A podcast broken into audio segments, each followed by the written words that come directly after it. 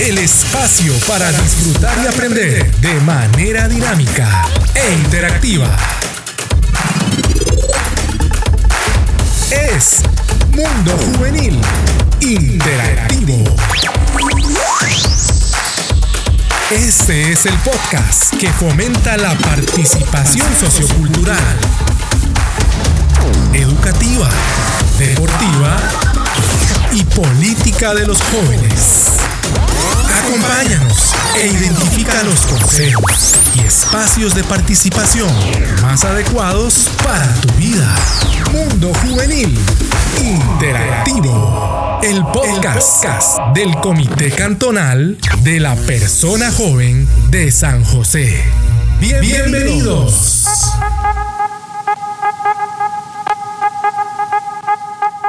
Muy buenos días amigos y amigas. Eh, los estamos bastante alegres de poder compartir este nuevo espacio juvenil con todos y todas. Esperamos que sea de bastante provecho, bastante educativo, que podamos interactuar con todas las juventudes que eh, por este medio nos están escuchando.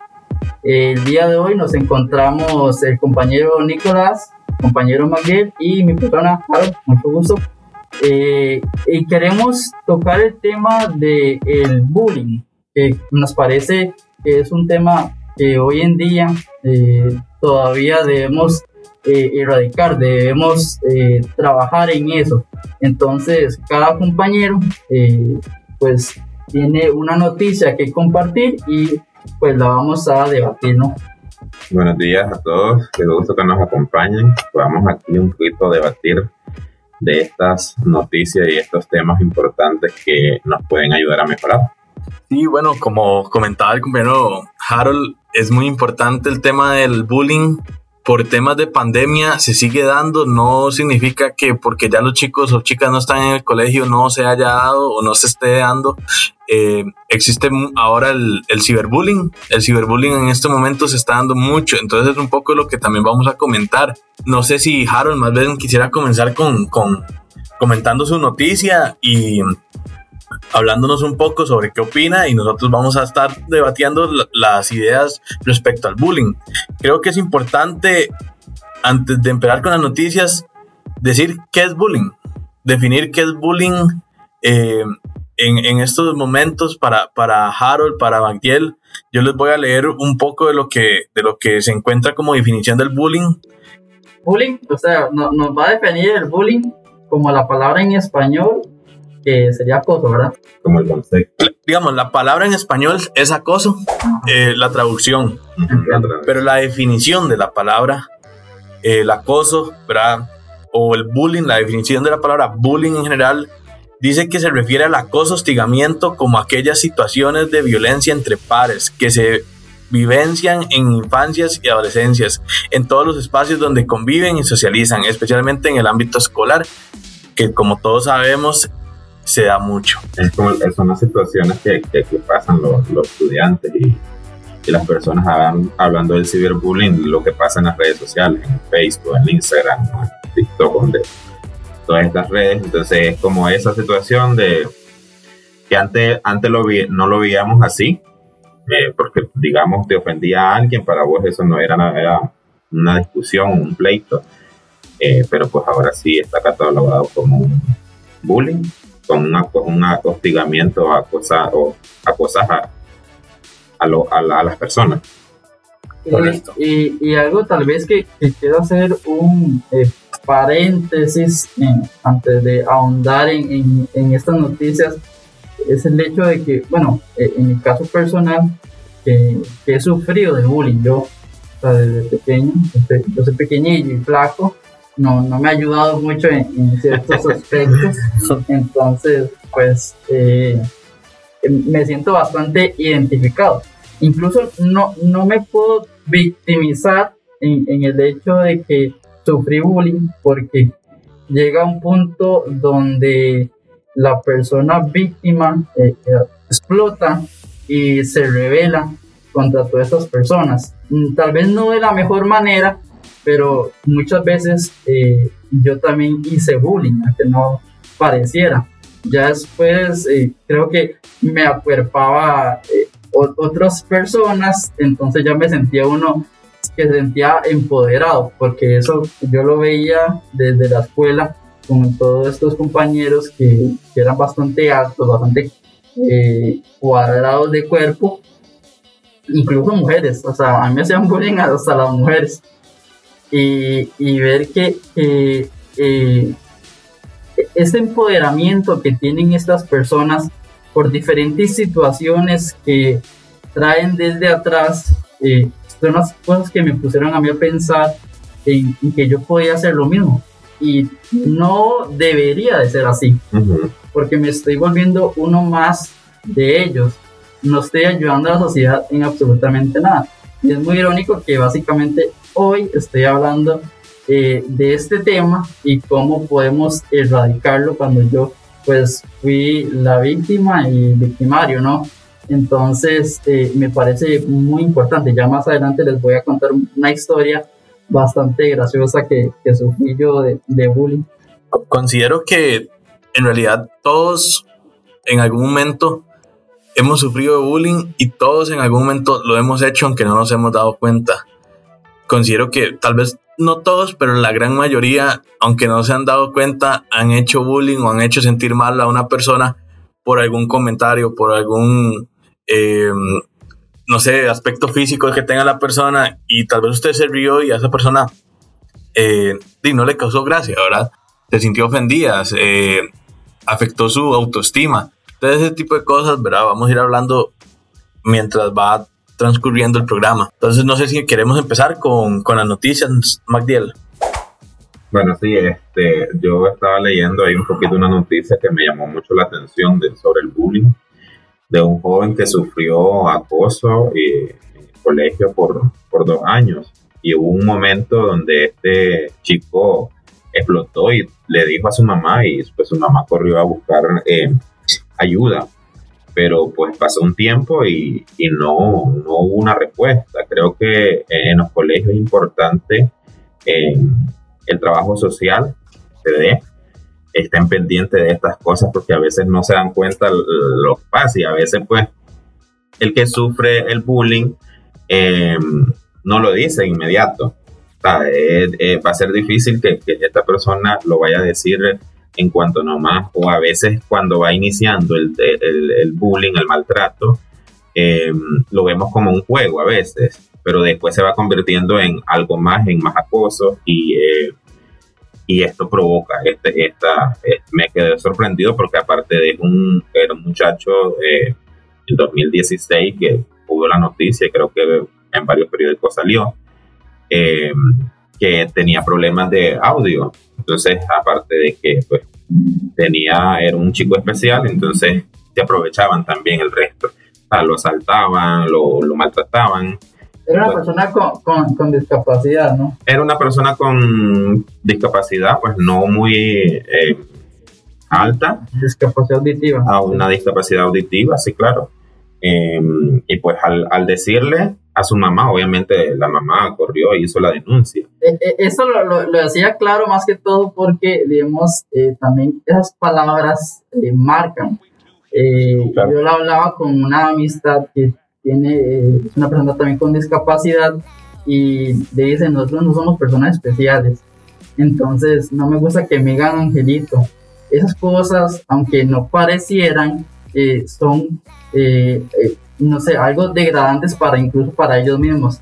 Entonces, en eso también tenemos que nosotros autoeducarnos, porque yo eso no lo sabía. A mí esta amistad me ayudó bastante, me ayudó bastante a tener una perspectiva totalmente diferente de todo. O sea, porque yo le puedo, como ya lo decía Nico, yo me puedo estar riendo de una persona que es gruesa porque se cayó ahí en la piscina, o como me puedo estar riendo de una persona de la comunidad LGBT o me puedo estar eh, riendo de una persona flaca. Entonces, eh, es bastante amplio, bastante amplio y lo bueno de estos espacios es que eh, nos educamos todos, ¿no? Sí, sí, claro, pues todos aprendemos de eso. Igual a veces uno a veces escucha y conoce las palabras, y sí, son unas personas con discapacidad media, digamos media porque no era total, em, pero digamos, o sea, ¿qué, qué pensamos durante dos años una persona sufre este, esta, este acoso?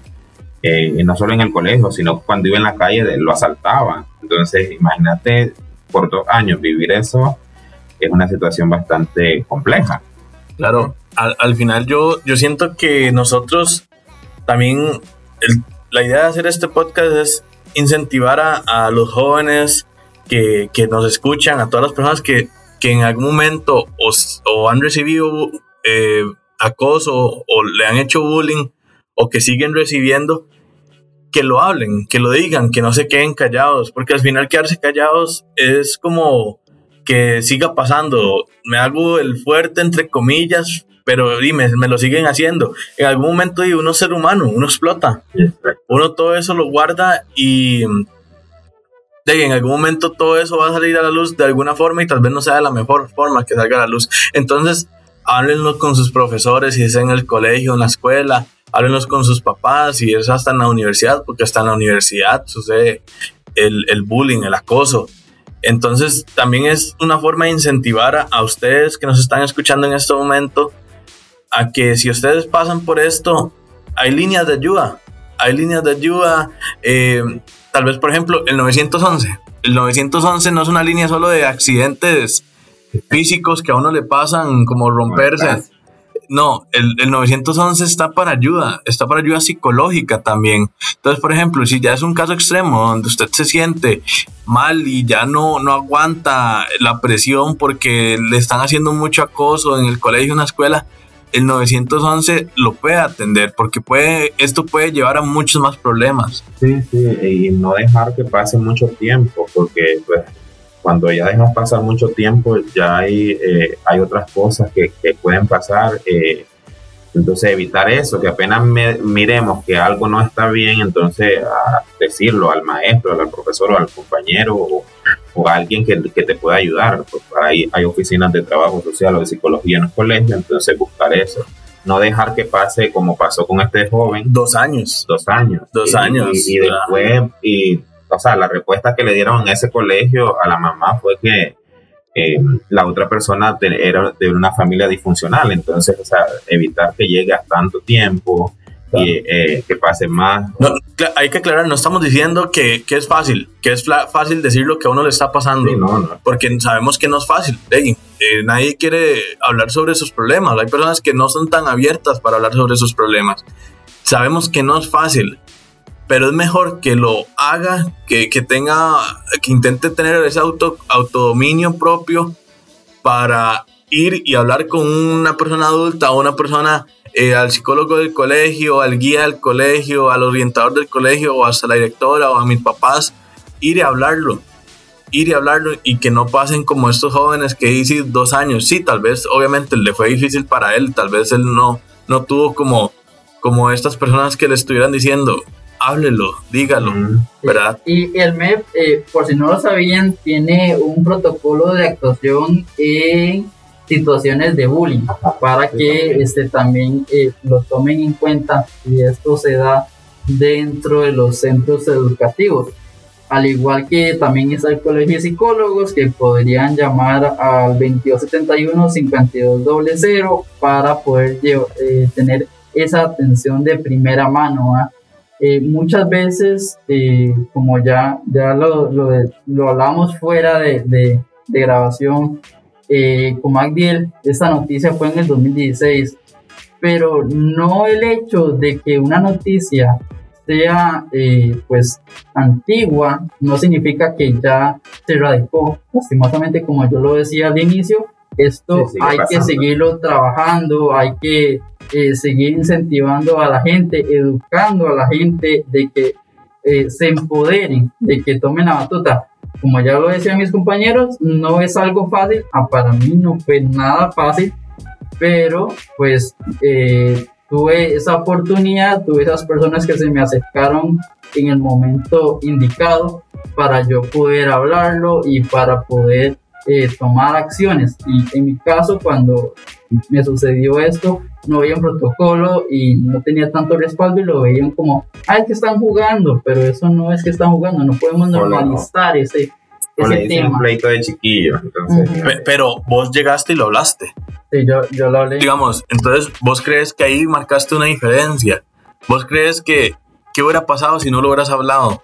Posiblemente hubiera seguido. Es que mi, mi historia, para que eh, entiendan un poco más, cuando yo era, eh, estaba en la escuela, soy ese tipo de alumnos que llevaban un bulto enorme que parecía una tortuga y los basureros eran estañones, entonces son esos grandotes. Entonces mis compañeros eran más grandes, me agarraban entre varios y me tiraban al basurero. No, no dentro del basurero, pero sí por encima, entonces básicamente el, bulto tampoco me ayudaba y, tenía que pedir ayuda a mis compañeros porque quedaba, eh, quedaba hacia arriba y mientras que todo el mundo pasaba se reían y me hacía sentir mal, a veces incluso eso me hacía, este, y no salía al recreo, tenía que quedarme encerrado eh, en el aula, no, no encerrado en el aula, porque mentira. Pero quedarme en, en el aula eh, haciendo tareas o estudiando o leyendo. Y eso es feo también porque uno pequeñillo no, no está con esa intención, la, idea es interactuar. Muchos tal vez ven eso como un juego, pero no, no debería haber así. Y eso me ayudó a que esos compañeros eh, tuvieran incluso eh, otra perspectiva, porque ya como a finales de, de, mi periodo en la escuela, ellos eran o sea, como uña y mugre, eso que andaban para arriba y para abajo con uno, y que vacilábamos, jugábamos y todo, ¿cómo puedo, todo esto puede cambiar la perspectiva? Muchas veces creemos, es que si lo denuncio, me van a hacer más acoso fuera de la escuela o me va a pasar algo mal o no sé de dónde vienen y entonces ya uno eh, siento yo que se psicosea pero puede que las cosas no sean o no sucedan como uno las tiene planeadas, ¿no? Sí, correcto igual también este, es como también los padres hay que trabajar en eso, darle confianza a los hijos para que ellos puedan eh, decirles lo que les, puede estar pasando en, los colegios, en las aulas. ¿Me entiendes? Porque también no solo los, los, estudiantes hacen bullying, también a veces los maestros y a veces ese tema no lo tocamos, hay maestros que hacen bullying. Viene, viene algo que decía Harold, que antes tal vez no estaba tan visibilizado la palabra bullying entonces tal vez uno, vamos a ver, yo me pongo a pensar ahorita, ¿qué hice yo en el colegio que tal vez en ese momento la palabra bullying no, no era algo como que, que todo el mundo conociera? Y yo me pongo a pensar, mira, si yo me pongo a ver lo que yo hice hace en el colegio hace unos cuantos años y ahorita lo estamos viendo como bullying, yo hice bullying. Yo hice bullying y me arrepiento tanto porque tal vez hice un comentario que para mí era y sí, estaba ahí jugando con mis amigos y molestando. Y cómo yo pensara en este momento que ese comentario le afectó. Que tal vez yo siempre le decía, un ejemplo, cabezón. Porque era un amigo y todo, era un compañero, siempre le decía cabezón. Tal vez él tenía un problema de autoestima y ese cabezón él todavía lo tiene pegado, pegado en la mente. A veces pasa que, digamos, como, como dice, o sea, si yo hubiera sido esa persona eh, introvertida, que, me hubieran dicho cabezón, posiblemente lo hubiera visto en el momento por encajar con mis amigos divertidos. Pero saliendo de la escuela o del colegio, donde sea, o sea, me pongo a llorar. Digo, más, tengo la cabeza demasiado grande. Y eso no es normal y posiblemente... eso, eso siempre lo escuché, a mí me decían como orejón. Entonces yo, lo me, me importaba ya, eh, y, lo y lo escuchaba casi seguido de algunos, eh, o de, grados más altos, no de mi grado, sino que de grados más altos. Igual escuchaba, ahora pensando eso, como digo, antes no se veía la palabra bullying, no era tan visibilizada, eh, los maestros también, este, o sea, había maestros que yo escuchaba y les decían que eso a un estudiante, eso es un burro que no te sabe las tablas, o sea, allí ya el maestro está ejerciendo este, un, del bullying. Hasta el mismo maestro, digamos, cuando uno le ponía un apodo, por ejemplo, a un compañero, hasta el mismo maestro ya le decía ese apodo, ¿verdad? En ese momento, yo creo, yo siento que eso ya se, se ha erradicado un poco, ¿verdad? en el tema de que sí, ya se creó una campaña a nivel mundial en contra del bullying. Pero en ese tiempo no, en ese tiempo hasta los maestros, y, y sin saber tal vez que estaban haciendo bullying, ¿verdad? Pero es un poco de lo que estamos hablando. bueno, pues, yo soy nicaragüense y tengo un poco de estar acá. Eh, en Nicaragua antes pues lo veíamos así eh, y habían castigos fuertes, maestros que sacaban al sol a un estudiante que no se sabía las tablas, lo sacaba al sol, a medio sol. Eh, o los padres te decían, si vos te dejas pegar, yo aquí te reviento.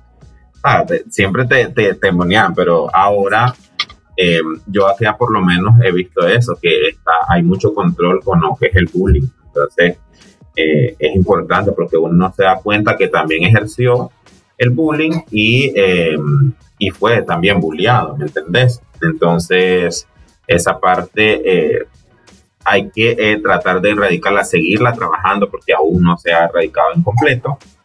Porque sí, igual en las universidades pasa. Eh, la gente extranjera o migrantes de, en las, que están en las universidades reciben bullying o, o, chiquitos en, en, los colegios. Yo estuve escuchando um, de un niño pues, eh, que es refugiado y, le hicieron bullying cuando él entró y cuando se dieron cuenta que era refugiado. Entonces, toda esa parte tenemos que ir, eh, irla trabajando. Correcto. No sé si más bien Harold quería seguir con la noticia de él, ¿verdad? Que no la hemos tocado. Bueno, la, mía eh, trataba más que todo de, un niño, eh, eh, la mía es una noticia internacional, no sé si escucharon tal vez la noticia de un niño que sufrió bullying cibernético durante toda esa la pandemia de sus compañeros y le mandaban mensajes de texto diciéndole cosas que lo ofendían, que ya básicamente era algo que traían desde la presencialidad y el chiquito terminó suicidándose. Qué, qué, qué terrible esa noticia. Qué duro. Sí. Es muy duro porque, digamos, algo importante de eso que yo lo toqué al principio, pero esa noticia em, también lo conecta, que es el, el ciberbullying. El ciberbullying, que ahora estamos en una era tecnológica, ¿verdad?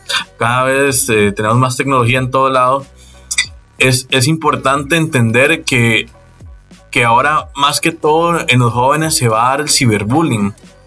Porque ya para los jóvenes es importante eh, una foto con muchos likes, eh, una, compararse con las otras personas en, redes sociales.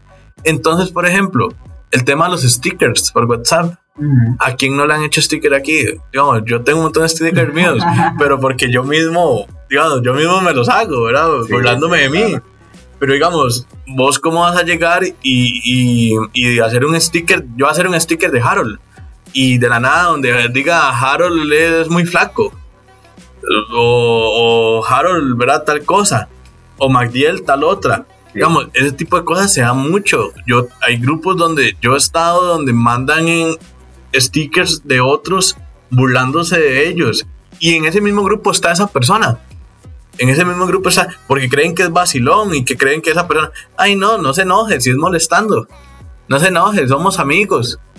Pero uno no sabe cómo, cómo eh, esa persona se siente por dentro y puede eh, afectarle ese comentario, ese sticker que lo pueden poner en redes sociales. A, mí me pasó en el trabajo, o sea, en pleno 2021 me pasó en el trabajo porque eh, yo tenía un compañero que tenía una enfermedad, no me acuerdo muy bien, pero era bastante introvertido y estamos hablando que él tenía que 30 años, 30 años y, era como un chiquito en el trabajo y él le tenía un apodo y como ya, ya lo decían anteriormente, eh, ese mismo apodo que le ponían mis compañeros, se lo siguió diciendo mi jefa y lo vio como algo normal. A mí me molestó tanto que yo lo hablaba con él y digo, ¿por qué no lo dice?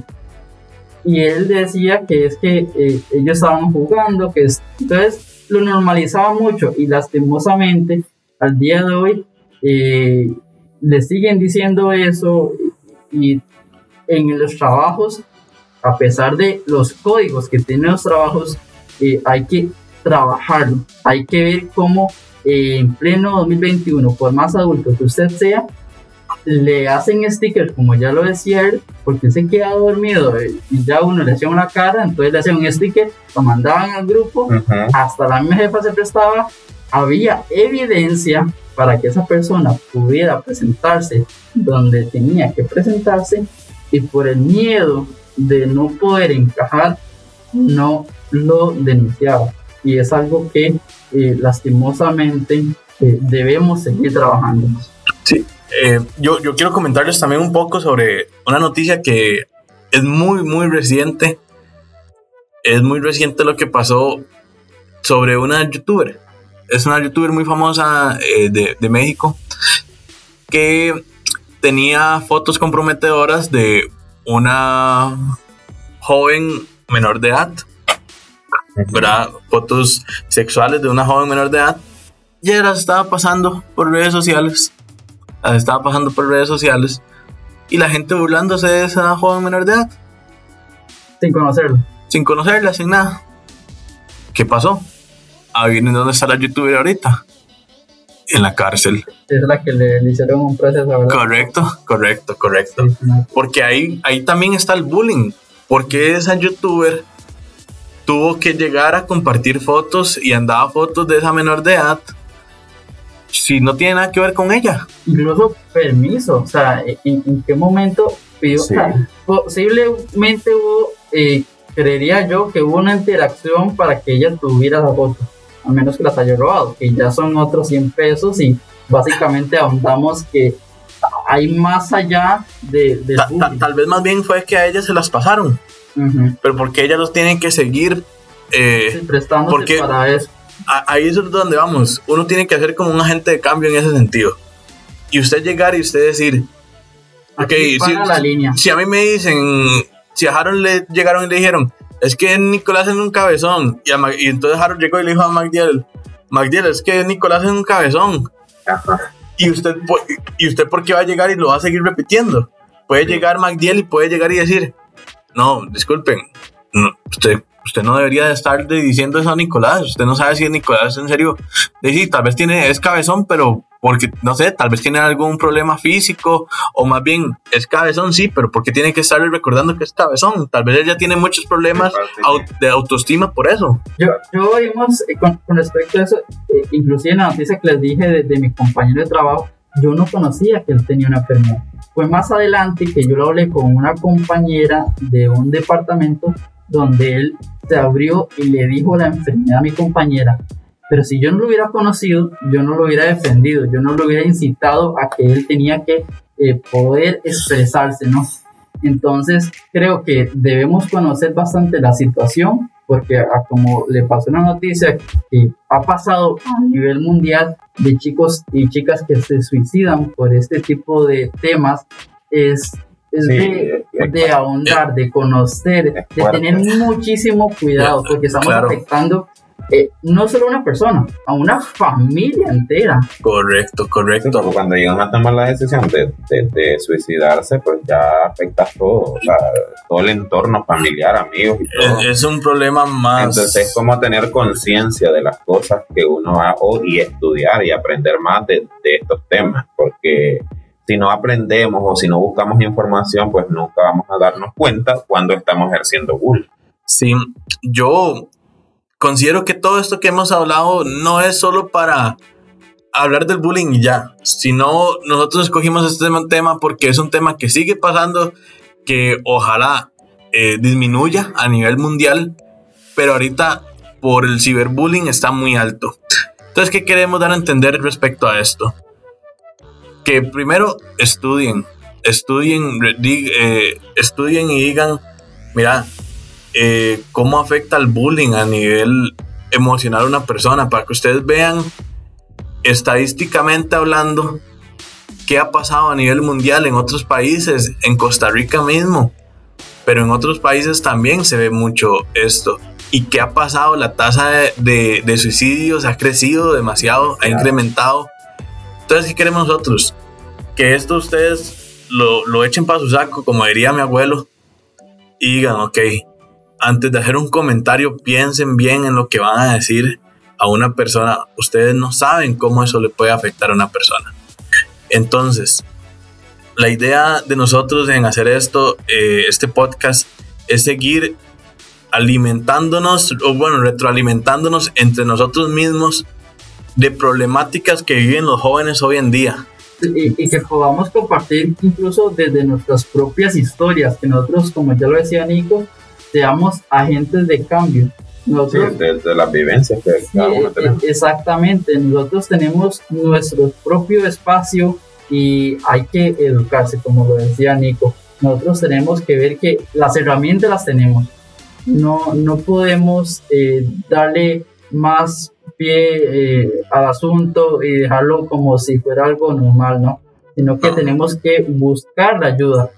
todas las herramientas hay que usarlas para erradicar esa situación. Exactamente. Y, y si todavía tiene ese miedo, tal vez todavía está en ese espacio de que eh, posiblemente me, me, vaya a pasar algo, busquen la persona más cercana. busquen ayuda. Sí, o sea, busquen, no sé, a la mamá, al abuelo, que quizá pues no vayamos a ahondar mucho hasta que vayamos paso a paso, porque esto es un proceso. Entonces, aquí estamos para apoyarnos, aquí estamos para escucharlos, aquí estamos para compartir las vivencias.